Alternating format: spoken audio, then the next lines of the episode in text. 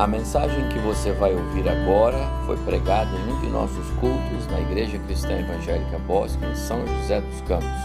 Ouça atentamente e coloque em prática os ensinos bíblicos nela contidos. Quero convidar vocês aqui, abram sua Bíblia comigo, primeira carta de Timóteo, capítulo 4. Nós vamos ler do verso 11 até o final do capítulo. Então, Primeira carta de Timóteo, verso 4, do 11 até o final do capítulo. Recomendo a todos os professores de todas as faixas etárias que tiverem a melhor Bíblia de estudos que existe, que é a Bíblia da escola bíblica, não é? Que leiam em sua casa o quadro que está na página 1790. Há um quadro lá chamado Atitudes de um Bom Professor. Ele resume todo o ensino de Paulo a Timóteo no que diz respeito ao ministério de ensinar a palavra de Deus na igreja.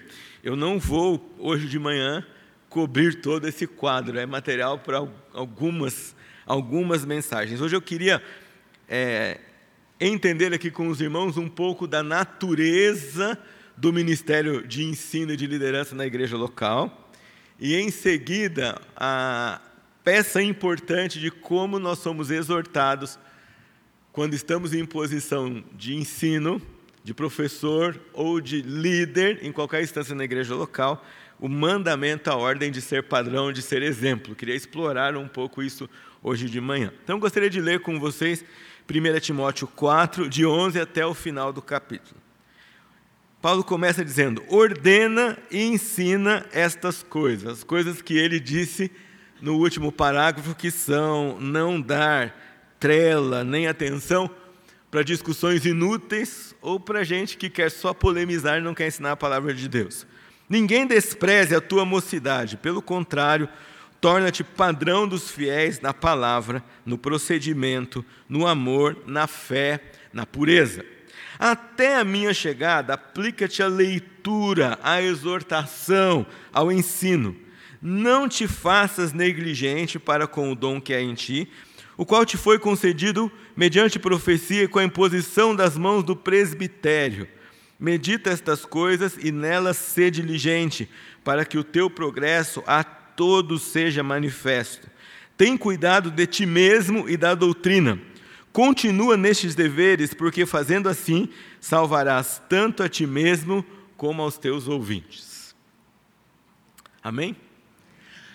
Esse texto é especial porque do primeiro versículo que lemos até o final desse parágrafo da carta de Paulo a Timóteo, ele trabalha as relações entre ação no ministério de ensino e o dever de ser modelo paralelamente a essa ação. Vocês veem várias expressões. Ele diz: torna-te padrão, é muito claro, aplica-te a leitura, medita nessas coisas para que o teu progresso seja visto, que outros vejam.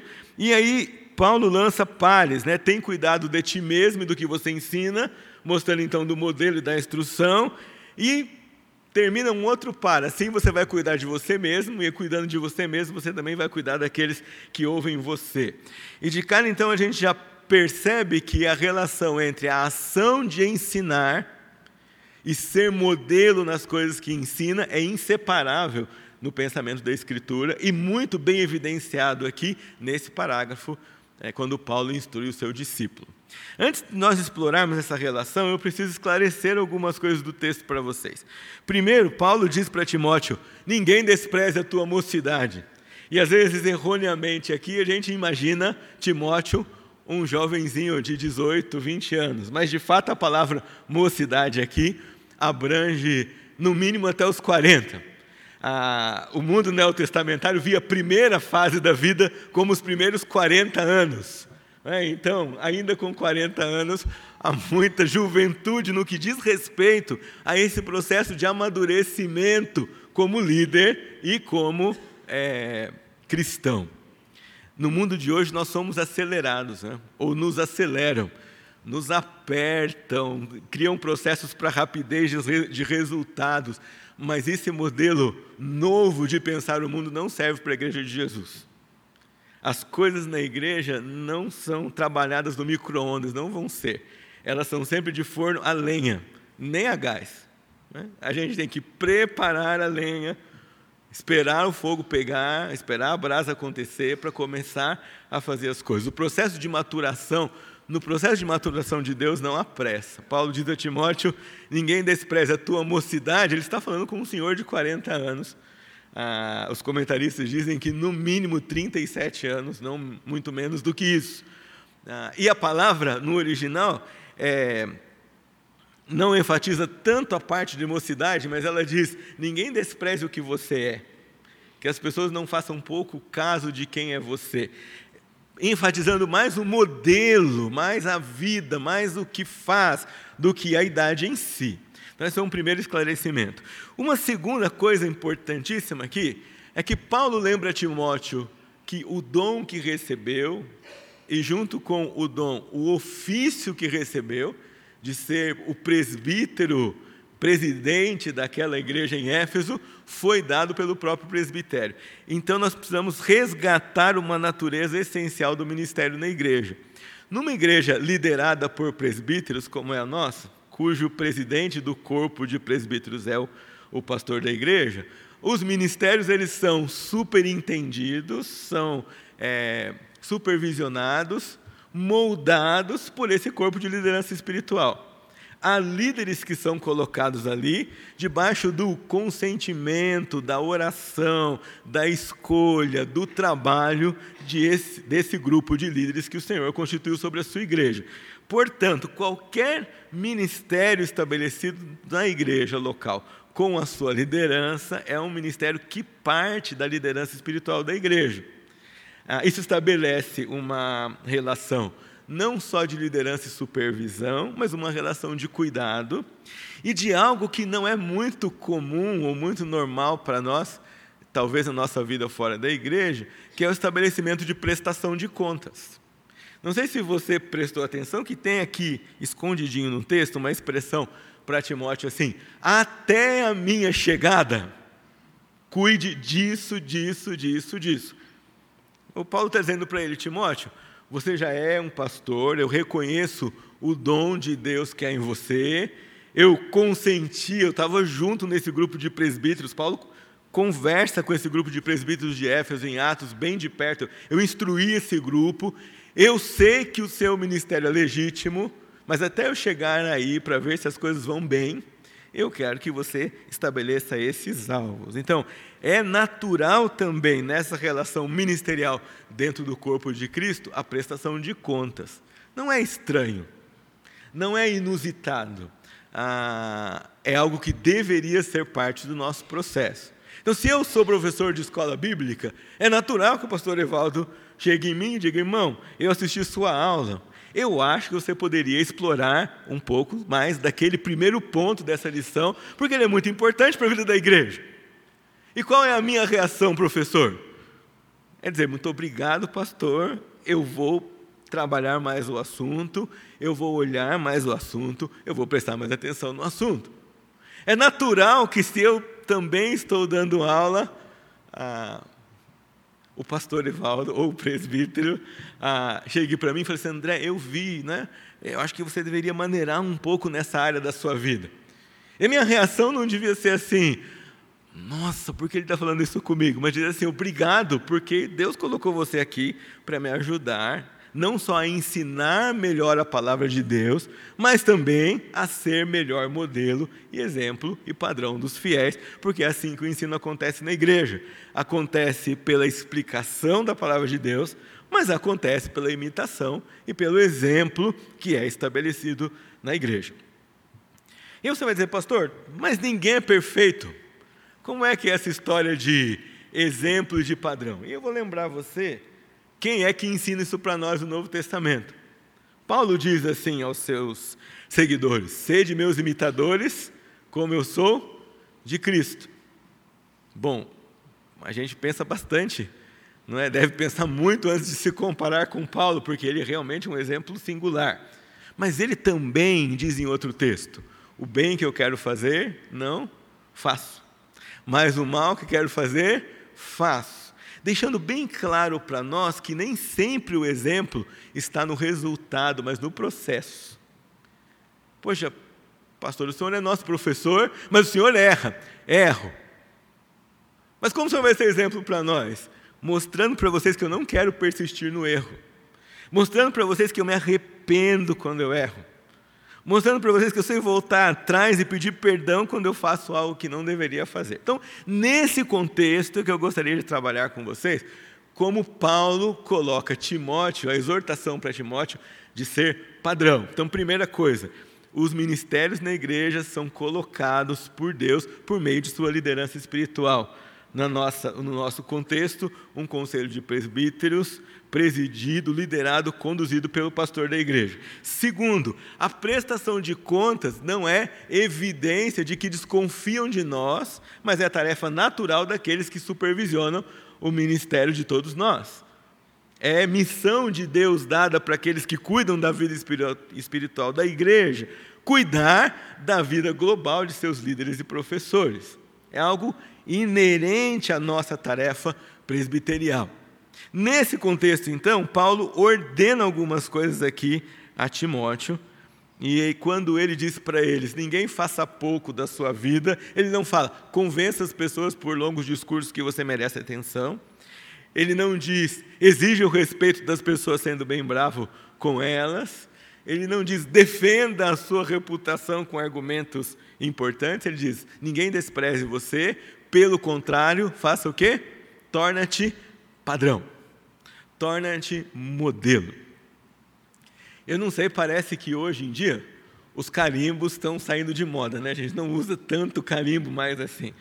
Mas eu me lembro que pouco, pouco tempo atrás, um carimbo era um sinal de autenticidade, não é? Você recebe uma carta sem carimbo, você fala assim, hum, será que veio de lá mesmo? Você recebe uma carta com carimbo, tinha lá o CPF de quem assina a carta, tinha o CNPJ da empresa, você fala, opa, esse carimbo aqui é, é diz alguma coisa para mim. O fato é que o carimbo, para chegar naquela forma que ele chega, ele teve que ser esculpido, moldado. Antigamente era um material, hoje é uma borrachinha, uma espécie de silicone que, com microlâminas, cortam, moldam, fazem letras e às vezes o logotipo da instituição onde a gente trabalha, e aquilo serve para marcar uma folha de papel. Ah, uma coisa que é mais antiga ainda, mas está nos diplomas, se você é, vai pegar o seu diploma, já pegou o seu diploma um dia, esse diploma tem uma chancela. Né? E essa chancela é ainda mais marcante do que o carimbo, porque ela é maior e ela é uma pressão de um metal sobre o papel e ela vai marcar o papel. E essa é a palavra grega que está aqui. O padrão é tipos. É? Antigamente as editoras trabalhavam com revisão tipográfica que com as impressoras modernas não se usa mais. O que era isso? Irmãos, para fazer uma página de um livro, é, tinham que montar com tipos, letra a letra. Você pode imaginar isso? É, pequenas pecinhas de metal que iam colocar numa, numa forma da página e iam formar todas as palavras, espaços e sentenças a, que seriam impressos naquela página. Se você tem um livro aí da década de 60, 50, 40, você pode passar a mão na página, você vai sentir que as letras sobressaltam, há um relevo naquela impressão, porque ela é uma impressão realmente tipográfica. Ou seja, para marcar aquela página de papel, houve a colocação de um tipo, ou algo que foi pressionado naquela página e fez uma marca pretendida. Ser revisor tipográfico é uma tarefa uh, é, enorme, porque você tinha que ler a página ao contrário, não é? certo? As letras são postas na forma ao contrário. Se você colocasse do jeito que você pudesse ler, quando você imprimisse, sairia ao contrário, não interessaria ao leitor. Então, é, não era uma revisão de, de caráter tão fácil, porque você tinha que ir de cá para lá ah, e deixar todas as coisas bem ordenadas antes de que tudo fosse impresso. Tudo isso para trazer para você a ideia do que é um padrão é algo que, sob pressão, é cravado, esculpido na vida de uma pessoa. É um modelo que é reproduzido. Tanto trabalho para fazer uma página era compensado quando 100, 200, 500 mil páginas eram impressas, sem erro e com a mensagem que desejaria ser transmitida. Paulo usa essa palavra aqui para Timóteo para dizer: olha, em relação à sua reputação, para que ninguém despreze aquilo que você é, você precisa se tornar uma coisa. E essa coisa é padrão, tipo. Alguém que pode ser reproduzido, alguém que pode ser seguido, alguém que pode ensinar outras pessoas como é que a vida cristã deve ser vivida nas diversas áreas que já já nós vamos explorar aqui no, no segmento do texto. É bem interessante que não é para Timóteo uma opção. Paulo não diz para ele: olha, irmão Timóteo, analisa se eu estou certo, verifica todas as áreas desse argumento, você vai ver que é uma boa prática. Não diz isso para ele. Ele diz para ele: Timóteo, algumas coisas que você tem que fazer. E a coisa que você tem que fazer aqui nesse parágrafo, há várias outras nas cartas todas, nas duas cartas e na carta de Tito também. Há muitas outras recomendações, mas aqui é torna-te padrão, torna-te modelo. Aquilo que você ensina por meio da instrução, que ele acabou de falar aqui no parágrafo anterior, você precisa mostrar também nas coisas que você faz. Então, se você na igreja do Senhor Jesus ensina de alguma maneira, você ensina uma classe, pastor, eu sou só auxiliar, você ensina uma classe. Pastor, eu sou só aquele irmão que leva as crianças no banheiro lá na sala das crianças. Você ensina uma classe. Ah, não, pastor, eu só canto aqui na frente uma vez por mês. Você ensina a igreja, você vem aqui na frente. Ah, pastor, eu sou líder de um ministério.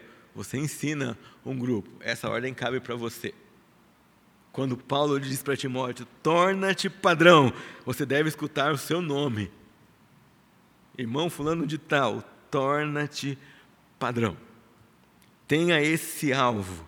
Se esforce para isso. A outra coisa muito especial nas cartas de Paulo a Timóteo e que devem ser especiais para nós é que o serviço no reino de Deus embora prazeroso, espiritualmente recompensador, ele custa. Lembra que eu disse para vocês que na igreja não é trabalho de micro-ondas, é trabalho de forno a lenha? Ele custa.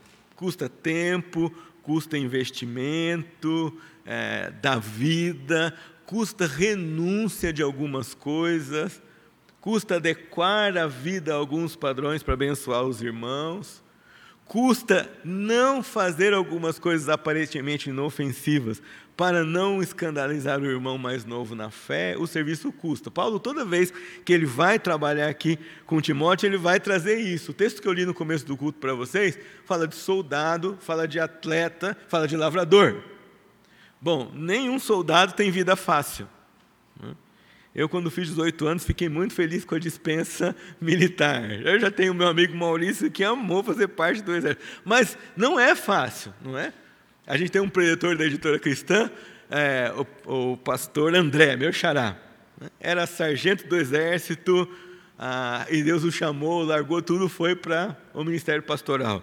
Né? E durante as nossas viagens aí para dar treinamento, ele conta cada história eu fico caladinho, não falo nada, não, mas dentro do meu coração eu fico mais alegre ainda com aquela dispensa, porque quanta coisa ele tem que fazer, não é? Vai, e ele dizia: oh, eu tinha um irmão pastor, quando a gente ia fazer treinamento com ele, não faltava água e não faltava comida para o batalhão. Falei, opa, quer dizer que quando era o outro faltava tudo, os outros calculavam errado. No meio do treinamento a gente ficava dois, três dias sem água, ficava dois, três dias sem comer porque alguém tinha errado e não tem como consertar porque não tem onde buscar as coisas. A gente vai pensar no atleta, não é? O atleta também não tem uma vida fácil. Né? A gente olha, ah, olha, ganhou medalha de ouro, que joia, olha, foi campeão. Mas para chegar ali tem muito suor, muito investimento de um treinador, muito dinheiro de um patrocinador, tem muita coisa envolvida na vida de um, de um atleta naquele lugar. Exige esforço. E o lavrador, né, a maioria de vocês cresceu em, em ambiente urbano, ah, não tem a consciência de quanto, de quanto, não é, qual é o processo de um lavrador e quantas preocupações ele tem. Mas meu avô morava num lugar que não tinha Carrefour, Extra, Walmart, essas coisas. ele comia aquilo que tinha no quintal. Se não tinha comida no quintal, não tinha comida para ninguém. Então, veja só, não é só o trabalho de plantar, é o trabalho de planejar. Quando é que eu tenho que plantar batata para ter colheita de batata? Nós visitamos uma comunidade sertaneja no Piauí e o, a família disse para mim, pastor, nós estamos plantando feijão. E aqui tem feijão, vamos colher feijão para sete meses. Como é que você guarda isso? A gente põe na garrafa PET, tira o ar, em cada garrafa PET tem uma porção para um dia. E tem a casinha lá cheia de, de feijão. Sabe, mas o que mais que vocês plantam? Não, a gente come feijão e mais algumas coisinhas seis meses, depois a gente come outras coisas, porque é o que tem. O lavrador que se esforça, planeja para ter a sua colheita. Todos, todas essas figuras têm implicações para o valor sacrificial que Deus espera de nós quando nós nos empenhamos num serviço na igreja do Senhor Jesus. Dentro desse contexto é que nós devemos pensar, nós vamos nos tornar padrões. Isso é um ato de sacrifício, isso é um ato de renúncia, isso é um ato de submissão, não só ao Senhor, não só à liderança da igreja onde você serve, mas também aos irmãos a quem você serve.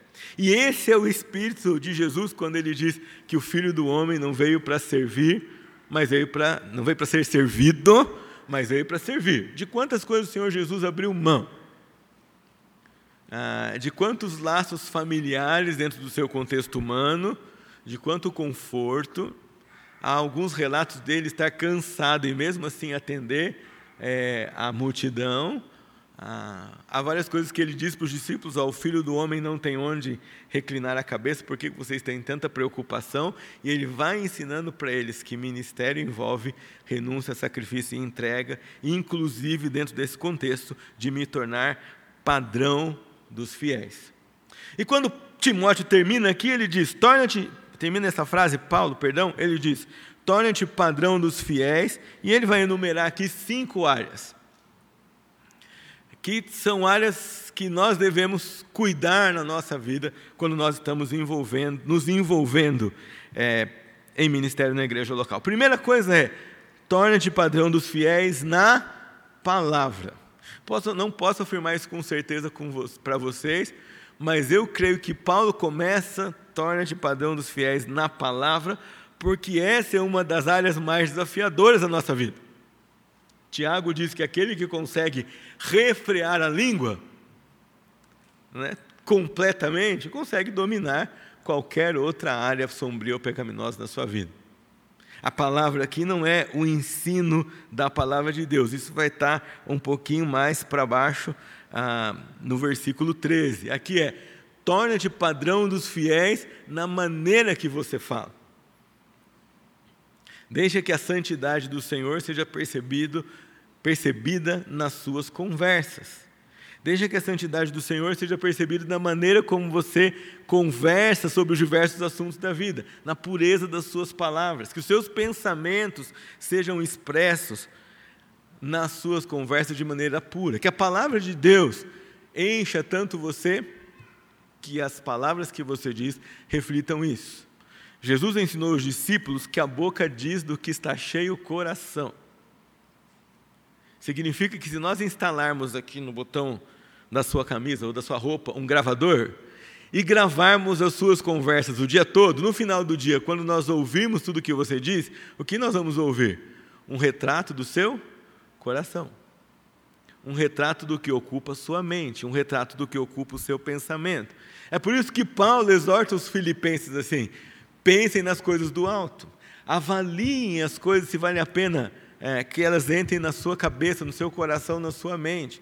Ele dá uma lista de características e fala: se tudo isso aqui está no que você vai pensar, se tem alguma coisa digna, se ele é digno de ser dito ou pensado, encham a mente de vocês com essas coisas. O contrário também é verdadeiro. Se não tem, eu vou deixar isso de lado torna-te padrão dos fiéis na palavra. Talvez a palavra venha em primeiro lugar aqui também, porque é a maneira que nós mais usamos para nos comunicar. Você nunca viu uma conversa de telepatia? Não, não tem, não é? No máximo, um casal, depois de algumas décadas juntos, se entende só pelo jeito, pela postura, pela reação. Há comunicação nisso. Mas conversa detalhada, conversa longa, ela envolve palavras, ela envolve comunicação. E a maneira como nós lidamos com isso vai mostrar ah, que devemos ser modelo na palavra. Nós cantamos um cântico que é a expressão de um salmo, que a palavra dos meus lábios e o meditar do meu coração sejam agradáveis ao Senhor. E talvez um dos filtros, ou o principal filtro que nós devemos instalar na nossa mente, para perguntar se nós devemos falar o que vamos dizer, é isso. O que eu vou dizer agora é agradável ao Senhor? O que eu vou dizer agora traz glória para o meu Deus? O que eu vou dizer agora é algo que se adequa à palavra do Senhor. Mas Paulo continua: torne fiéis na palavra, torna-te padrão dos fiéis na palavra e no procedimento. A dupla continua. Não é só na maneira como nós falamos, mas é a maneira como nós agimos. Não é só na instrução, ah, mas é também na ação e no procedimento na maneira como nós tratamos o nosso semelhante, nas atitudes que nós temos para com eles. E estendendo muito mais, os nossos ensináveis, os nossos discípulos, os nossos alunos, estão, estão de olho em nós, na maneira como nós tratamos nossos filhos, na maneira como nós tratamos nosso cônjuge. E se você trabalha com pessoas da igreja local, né, eu trabalho com alguns irmãos aqui numa jornada de oito horas diárias, na maneira como nós tratamos aqueles que trabalham conosco em, nas diversas relações, seja de subordinado, seja de supervisor. Eu me lembro que a minha professora de escola bíblica ensinou para nós assim, que nós devíamos fechar os olhos na hora da oração. E eu me lembro da aula porque ela usou aquele texto: entra no teu quarto, fecha a tua porta. Então ela disse para nós: ó, assim como a gente fecha a porta do quarto, a gente fecha a portinha do corpo para não é, ficar vendo o que acontece na igreja. E é certo que toda criança faz o que eu fazia. Na hora da oração, eu ficava de olho aberto para ver se o olho dela estava fechado. Então veja só, essa coisa, torna-te padrão dos fiéis, tem a ver com isso. Eu olhava para ela. E um dia, ela estava cantando no coral, e o pastor pediu para orar, e todo mundo de olho fechado, e ela com o olho aberto, olhando para o teto da igreja. E eu pensei comigo, eu vou falar com ela, porque ela não fechou os olhos. Né? Ah, então, quando acabou o culto, eu fui falar com ela. Ela me ensinou, eu estou olhando, ela não está fazendo, preciso entender esse negócio. Falei para tia, você falou que a gente tem que fechar o olho na hora da oração, certo? Ela, certo. Mas hoje, na hora que a gente estava orando, eu não fechei os meus olhos para ver se você estava fechando os seus. E você não estava fechando os seus, né?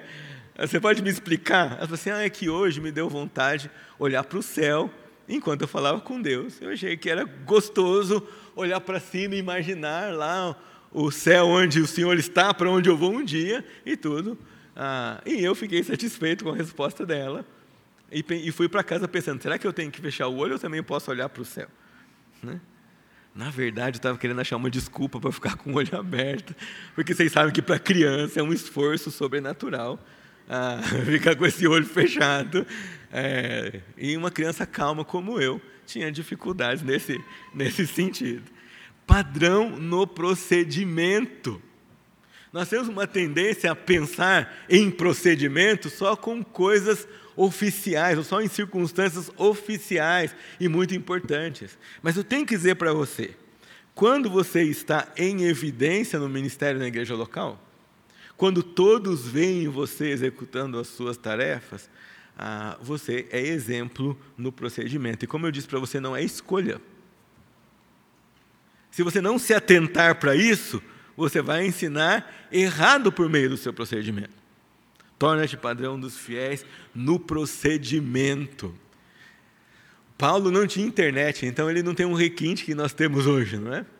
Nós temos hoje um procedimento analógico, certo? Que é esse que eu e você vemos.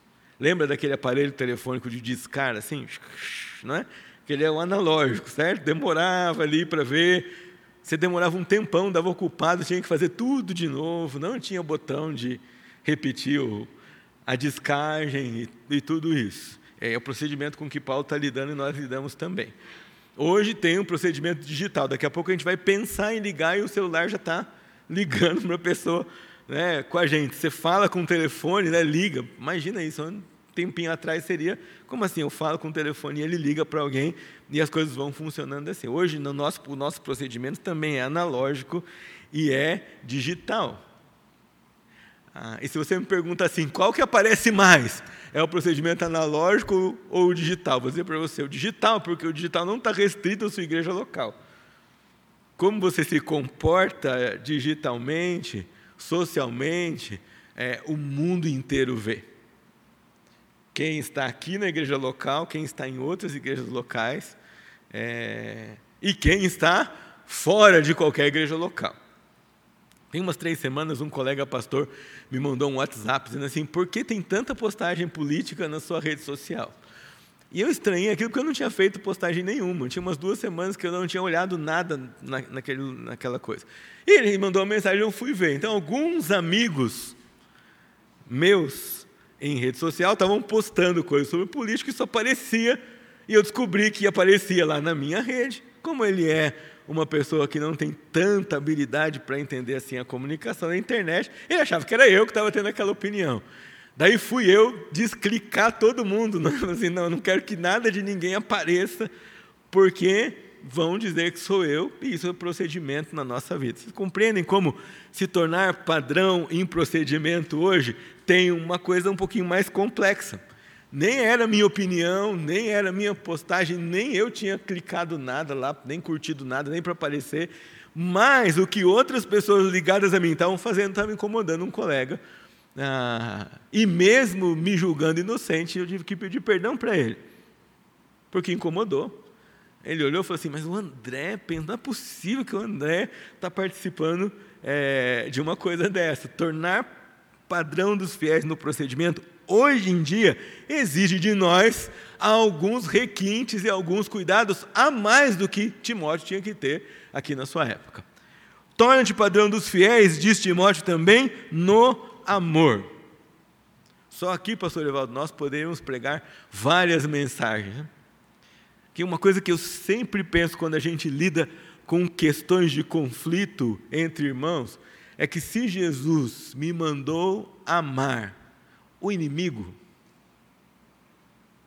Se Jesus me mandou amar aqueles que me perseguem, quanto mais ah, irmãos com pequenas dificuldades relacionais no nosso dia a dia.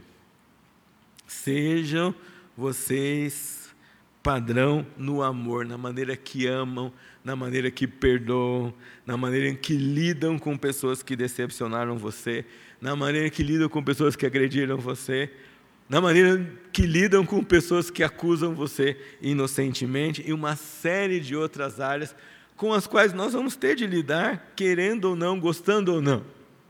Porque onde está o pecado e ainda está aqui conosco até nós irmos para o céu, há espaço para as pessoas errarem simplesmente por causa da presença da natureza pecaminosa na minha vida e na sua vida. Diz Paulo também: torna-te padrão dos fiéis na fé. E aqui há um destaque singular para a maneira de ensinar a palavra de Deus. Quando nós ensinamos normalmente, todo o trabalho de ensinar é depositado só em nós mesmos. Mas quando nós ensinamos a palavra de Deus, há um ingrediente a mais. A nossa responsabilidade é grande, mas a ação do Espírito Santo de, do Senhor que aplica a palavra no coração daqueles que nos ouvem. Então, ministrar na igreja de Deus, e por ministrar aqui vocês entendam servir, porque é isso que a palavra ministro significa, né? servir as pessoas, trabalhar em prol das pessoas aqui, é um trabalho de fé. Quando um desafio chegar para você, meu irmão, seja por meio do pastor, seja por meio de, um líder na igreja local, de algo para fazer na igreja, e você se sentir, se sentir pequeno ou incapaz, significa de você mesmo que nós precisamos, porque o ministério é feito na fé. por fé. O serviço na igreja fazemos por meio do, da fé. Nós nos capacitamos, nós estudamos, nós nos preparamos, mas ainda assim, muito bem preparados, nós precisamos exercitar a nossa vida cristã na fé. Diz o texto: sem fé é impossível agradar a Deus. Diz o autor também na carta aos Hebreus que nós devemos seguir a paz e a santificação sem a qual ninguém verá o Senhor. Isso nos leva na próxima, próximo e último, para terminarmos aqui, nós devemos ser padrão dos fiéis na pureza. E pureza é algo desafiador nos nossos dias. A juventude da igreja escolheu o Salmo 119, 9 é, 10 e 11, né, para o seu lema. Como poderá o jovem guardar puro o seu caminho? Só tem um jeito, é por meio da palavra de Deus.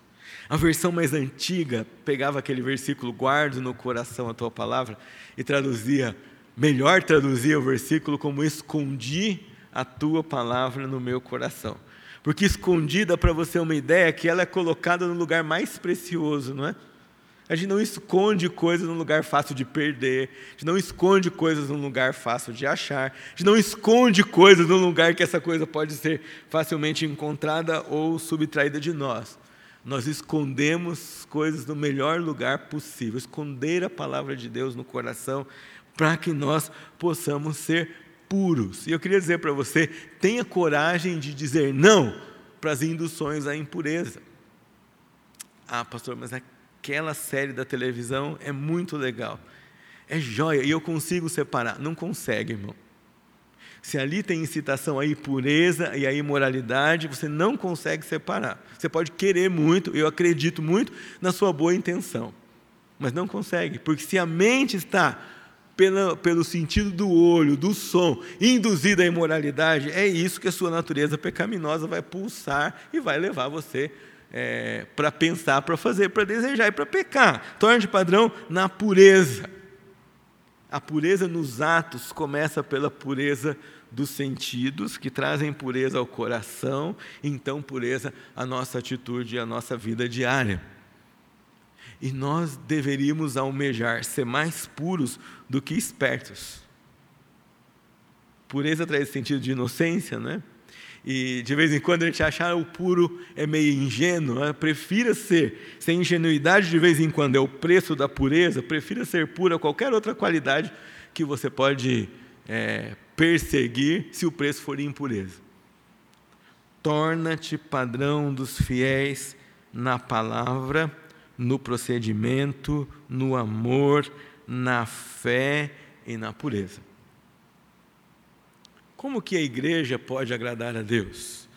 Como a igreja pode crescer? Como a igreja pode ter qualidade nos seus ministérios? Quando nós, os seus líderes, os seus professores, e quando os membros acodem no seu coração a exortação de Paulo que nós devemos ser padrão. Tipos, lembra desse, dessa ilustração de algo que marca alguém que pode ser imitado, reproduzido, alguém que mostra que seguir a Cristo é a melhor opção, que seguir a Cristo vale a pena, que o preço a ser pago é pequeno frente à grande salvação que Ele nos deu e a vida eterna de alegria que Ele vai nos proporcionar. Que o gozo de servir ao Senhor, que a alegria de sacrificar-se pelo Senhor é muito maior do que a alegria de satisfazer os nossos desejos pessoais. É nesse espírito que nós queremos convidar você a pensar ministério na Igreja Cristã Evangélica do Bosque dos Eucaliptos. O seu ministério é feito a partir desta igreja, para servir a esta igreja, debaixo do pastoreio, da supervisão de uma liderança espiritual. E se um dia o seu ministério tiver efeito para fora da igreja, é com a bênção, a intercessão e o com o acompanhamento da sua igreja local. É com base na igreja local. As terças-feiras, quando a gente recebe aqui mulheres para o artesanato, crianças para o ensino pedagógico, fazemos isso com base na igreja local, com o apoio da igreja local, com a intercessão da igreja local, com o envolvimento e os braços dos irmãos que se voluntariam ali para semanalmente abençoar aqueles irmãos com doações de material da igreja local, mas é aqui, acontece aqui, nesse contexto que o Senhor plantou para você. Que o Senhor abençoe sua vida e a vida da igreja. Só lembra mais uma coisa: quando você falar assim, a igreja, você está falando de você.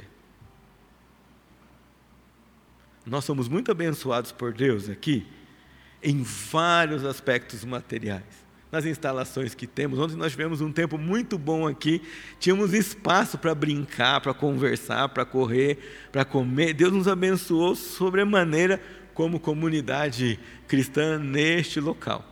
Mas quando você fala igreja, não é nessas bênçãos que você precisa pensar, é em você.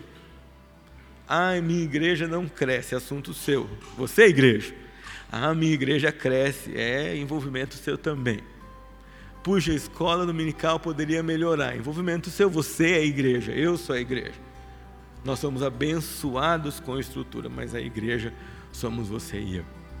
Que você receba do Senhor, da palavra de Deus, o desafio de se tornar padrão. Gente que pode ser seguida. Gente que reconhece que há um caminho, mesmo pecador, para manter-se puro diante do Senhor e para mostrar que vale a pena, vale a pena servir o Senhor Jesus.